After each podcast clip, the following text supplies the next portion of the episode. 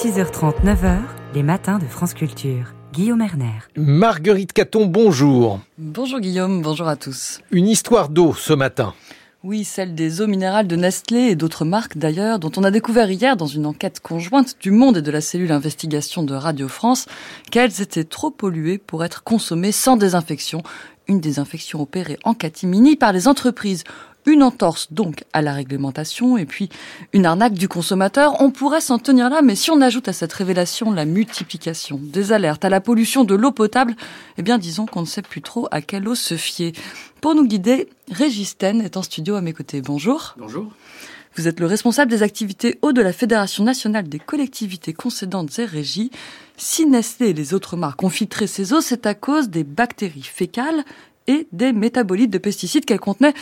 À l'heure actuelle, les sources minérales sont donc trop polluées pour être embouteillées et consommées telles quelles, comme c'était le cas autrefois et comme l'impose la réglementation. Oui, tout à fait. Et ça traduit le fait que les masses d'eau, hein, les ressources en eau, en général, qu'elles soient utilisées pour de l'eau minérale, de l'eau en bouteille, euh, de l'eau pour la production d'eau potable ou bien euh, dans nos rivières, tout simplement, dans nos lacs, dans nos masses d'eau, sont aujourd'hui massivement contaminés par toutes sortes de polluants.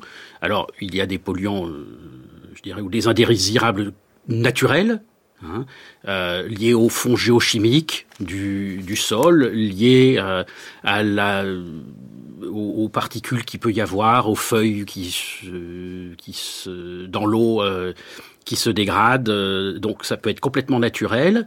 Hein. Ça peut être aussi des pollutions d'origine anthropique qui sont liées aux activités humaines, les activités domestiques, hein, euh, nos eaux usées.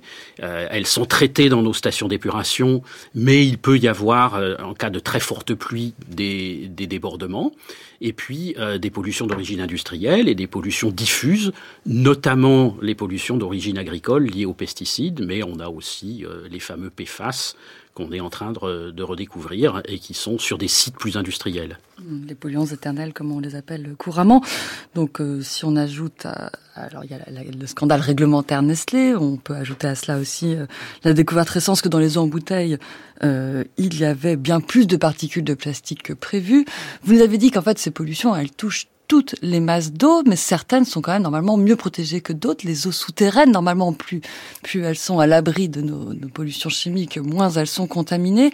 L'eau potable, l'eau du robinet, puisque laissons de côté l'eau en bouteille, euh, finalement moins fiable que prévu. L'eau du robinet, où est-ce qu'elle est captée de manière générale?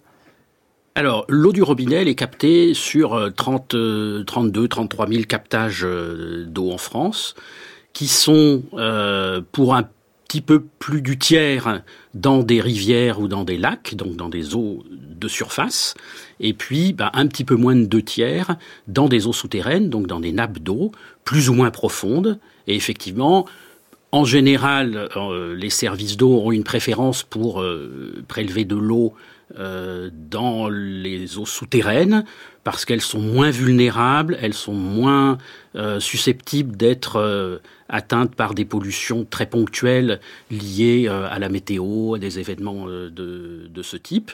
Malheureusement, il n'y a pas d'eau souterraine partout. Hein. Il y a des, territoires sur lesquels il n'y en a pas assez. Par exemple, en Bretagne, on a un massif granitique qui contient peu d'eau euh, souterraine. Et puis, euh, bah, malgré tout, euh, même s'il y a plusieurs mètres à plusieurs centaines de mètres d'épaisseur de, sol jusqu'aux nappes, elles sont alimentées de toute façon par des eaux de surface qui s'infiltrent et elles peuvent être également contaminées par nos pollutions. Donc toute la question est de savoir si les traitements de l'eau potable et puis les contrôles exercés sur ces qualités sont suffisants. Il y a trois ans, les journalistes du Monde avaient fait un gros travail de recueil des données auprès des agences régionales de santé. Selon leurs conclusions, environ 20% des Français de métropole, donc quelques 12 millions de personnes, avaient reçu au robinet régulièrement ou épisodiquement une eau non conforme aux critères de qualité. Ça, c'était pour l'année 2021. Et puis plus récemment, en avril 2023, des mesures exploratoires ont été rendues publiques par l'Agence nationale de sécurité sanitaire alimentaire, euh, l'ANSES. Et plus d'un tiers de l'eau utilisée par les Français serait polluée par le chlorothalonil. Donc c'est un, pesticide qui était interdit depuis 2019. Alors voilà, ce sont quand même des chiffres de très grande ampleur, Régistène. Quels sont les risques sanitaires et puis quels sont les traitements qu'on peut opposer? Alors, les risques sanitaires aujourd'hui, ils sont en cours d'évaluation, justement. Euh, on attend les résultats sur ce fameux pesticide hein, et ses métabolites euh, des euh, nouvelles expertises de l'ANSES pour la fin du mois de février ou le début du mois de mars. En fait, ce sont des normes qui sont établies depuis les années 80, qui sont des normes réglementaires qui ont été fixées à l'époque par la Commission européenne dans une directive et qui visaient un principe de précaution qui était de dire pour chaque pesticide ou chaque métabolites de pesticides, hein, chaque molécule qui est issue de ces pesticides, euh, ces métabolites donc doivent être en dessous de 0,1 microgramme par litre dans euh, l'eau qui est consommée par euh, les usagers.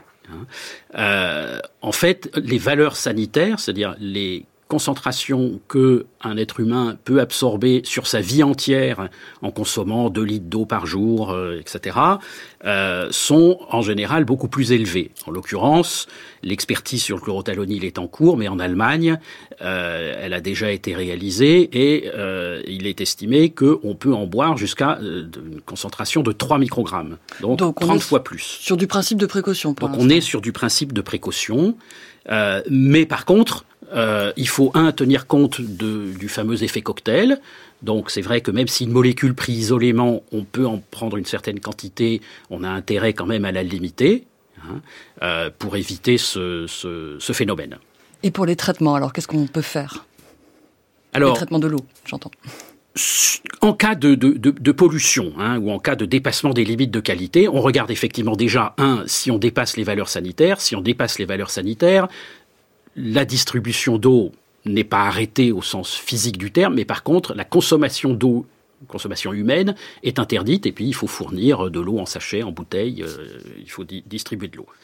Euh, ensuite, les solutions classiques, c'est euh, d'aller chercher de l'eau ailleurs, plus profond, plus loin.